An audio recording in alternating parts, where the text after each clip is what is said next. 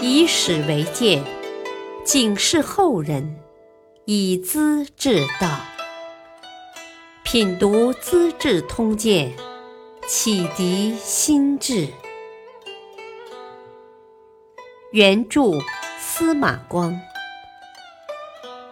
播讲汉乐。冯太后临朝辅政，拓跋宏宽厚处事。当南方的少年皇帝们嬉戏胡闹时，北魏政权却节节上升，地盘在扩大。制度在完善，社会在进步，这要归功于冯太后和孙儿拓跋宏。拓跋宏的父亲拓跋宏，音同字不同，十二岁时当皇帝，从小信奉佛教，也相信道教延年益寿的法术。后来对皇帝宝座失去兴趣。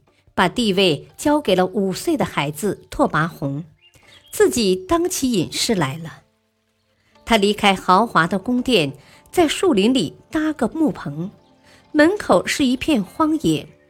后来干脆到西山修建鹿野浮屠宝塔，跟和尚们住在一起，正是一概不过问。冯太后不信佛教，才三十多岁。曾和大臣李毅私通，不久，李毅被儿子拓跋宏杀死。太后大怒，趁儿子退位、跟和尚们打得火热时，下了毒手，派人用鸩酒把他害死了。这也难怪，因为拓跋宏的生母姓李，他并不是冯太后亲生的。拓跋宏是个孩子，父亲在世，虽然当了隐士，有什么大事还是经常在幕后指点的。现在父亲死了，怎么办？他是冯太后一手抚养大，自然有事该听祖母的。冯太后也就成了垂帘听政的人物了。他叫兄弟冯熙主持朝政，宦官亲信也当了大官。封为王侯。冯太后知书识礼，头脑聪明敏锐，生活简朴，心胸也比较开阔，对南方的文化礼仪很欣赏，也不主张打仗。她还有一个很大的优点：惩罚别人之后不再记仇，该用的用，该生的生，甚至大加赏赐，收买人心。因此得到大臣们的支持拥护。冯太后处理事情讲究实际，也注意策略，比起许多男子来要强得多。有个尼姑名叫法秀，懂得一些魔法道术，煽动老百姓在京城谋反，被抓住后送入监牢，脑袋上套了个铁龙头。可是转眼之间，龙头却自行解脱了。狱卒怕他逃跑，想用铁丝穿他的颈骨，先向上天祝告：“啊，如果法秀真有神灵，铁丝就穿他不透，请老天作证啊！”怎么会穿不透呢？人身都是肉长的，抗得住铁丝吗？法秀在大街上示众三天后死了。这样一来，大臣们认为和尚尼姑都不是好人，应该全部处死。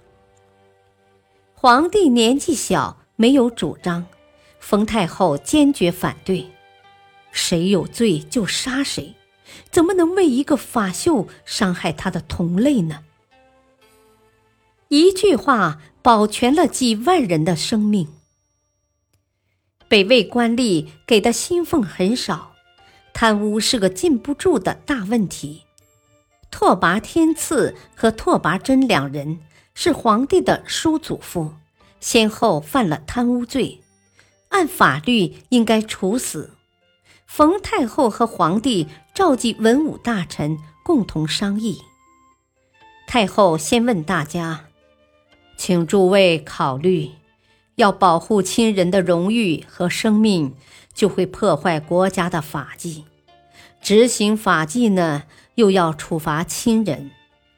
两者之间，应当选择哪一样呢？”大臣们都求情说：“啊，两位老亲王是皇帝的至亲，就原谅他们吧。”冯太后不出声，皇帝随即下诏：亲王的罪过是不可饶恕的。太皇太后追念祖上的恩德，仁义为怀，真王一向孝顺，名声也是好的，就免除他们的死罪，撤掉官爵，禁锢在家。亲王保住了性命。总得再找一个去顶罪，警告别人。原来朝廷早先派吕文祖去调查他们的贪污问题，吕文祖受了财贿，隐瞒事实，没有揭发出来，犯了受贿渎职的大罪。冯太后很精明，当即严厉地宣布：吕文祖受朝廷的委派。调查贪污，却弄虚作假，又公然受贿，真是人心叵测。应该怎么处理？皇帝接口表示，古人有这种做法：犯了罪过，先不急于处罚，等他觉醒过来，自行改正。吕文祖是个不觉悟的人，不能改正了，应当判刑。我请朝中各位大臣自己衡量一下，如果抵制不住钱财的诱惑，改正不了错误，倒不如现在就赶快辞职。吕文祖做了下机的猴子，惩罚最重，朝中那些手脚不干净的人也都受到震动。慕容器很坦率地说。啊，小人的心思是变化无定的，国家的法纪是长久不变的，要变动的人心，遵守不变的法纪，恐怕难得坚持到底呀。我算一个小人，愿意现在就退职。皇帝很机智的答道：“啊，你既然知道思想是变化的，贪污是犯罪的。”也就有了抵制钱财诱惑的明确认识，何必把自己当成小人，要求辞职呢？你已经是个君子了。冯太后接着笑道：“呵呵，应当提升三级。”当即任命慕容器为宰官令。祖孙两人配合默契，把北魏的政事处理得很有条理。公事办完了，常常一起外出游玩散心，像南朝的文人一般悠闲，把北方人纵马围猎的习惯改变了不少。一天，他们到方山游玩，冯太后看看周围秀丽的山水，到处鸟语花香，不觉流连忘返，告诉皇帝：“啊，我死之后就葬在这里。”不必送到祖宗陵墓那边去了。皇帝听从他的话，在山上建立灵庙，做好了准备。冯太后在四十七岁时死了。拓跋宏虽然不是亲生的孙儿，却胜过亲生。五天内吃不下饭，喝不得水，哭得眼泪也干了。身子瘦成枯架子了。其实太后对孙儿一向严厉，为了一些小事，几次打算废掉。冬天关在空房里，三天不给饭吃，听信太监的谗言，经常用棍子揍。这些小时候的事，拓跋宏长大后从不提起。可见他的品性该是多么沉着温和了。拓跋宏当政之后，做了许多好事。他努力学习儒家的政治和作风，反对屠谶和巫术，凡是发现这种邪气，坚决杀头。建立地方基层政权，清查户口，把贵族豪门的大量奴隶清理出来，单独成家立户，变成国家的正式户口。提倡读书，扩大学校的招生人数，取消专供奢侈享受的制造部门，把不会织布的宫女放回家。皇宫的衣服和日用品，车乘马匹。内库的武器，外府的布帛丝绸，凡是多余积压的，一律分给各个部门和边疆士兵，连老百姓也能领到一份。他想打击贪污盗窃，首先规定出各级官吏的薪俸，申明法纪，贪污达到一匹绢子数量的，要处死罪。有人不信邪。硬要以身试法，外戚李弘之就是这样的出头鸟。皇帝把他从弘农郡所拿到京城，召集文武大臣，一件一件地数出李弘之的罪行，然后宣布：看在我祖母的份上，又是刺史大员，就让他在家里自杀吧。其余贪官污吏四十多人一律处斩，其他各类罪犯多数免死流放。他绝不滥杀。京城每年的死囚不过五六人，地方上就更少了。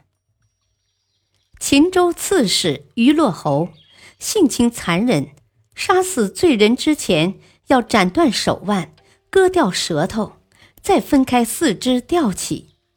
百姓无不惊骇，周民王元寿极其愤恨，联络各地好汉声讨刺史。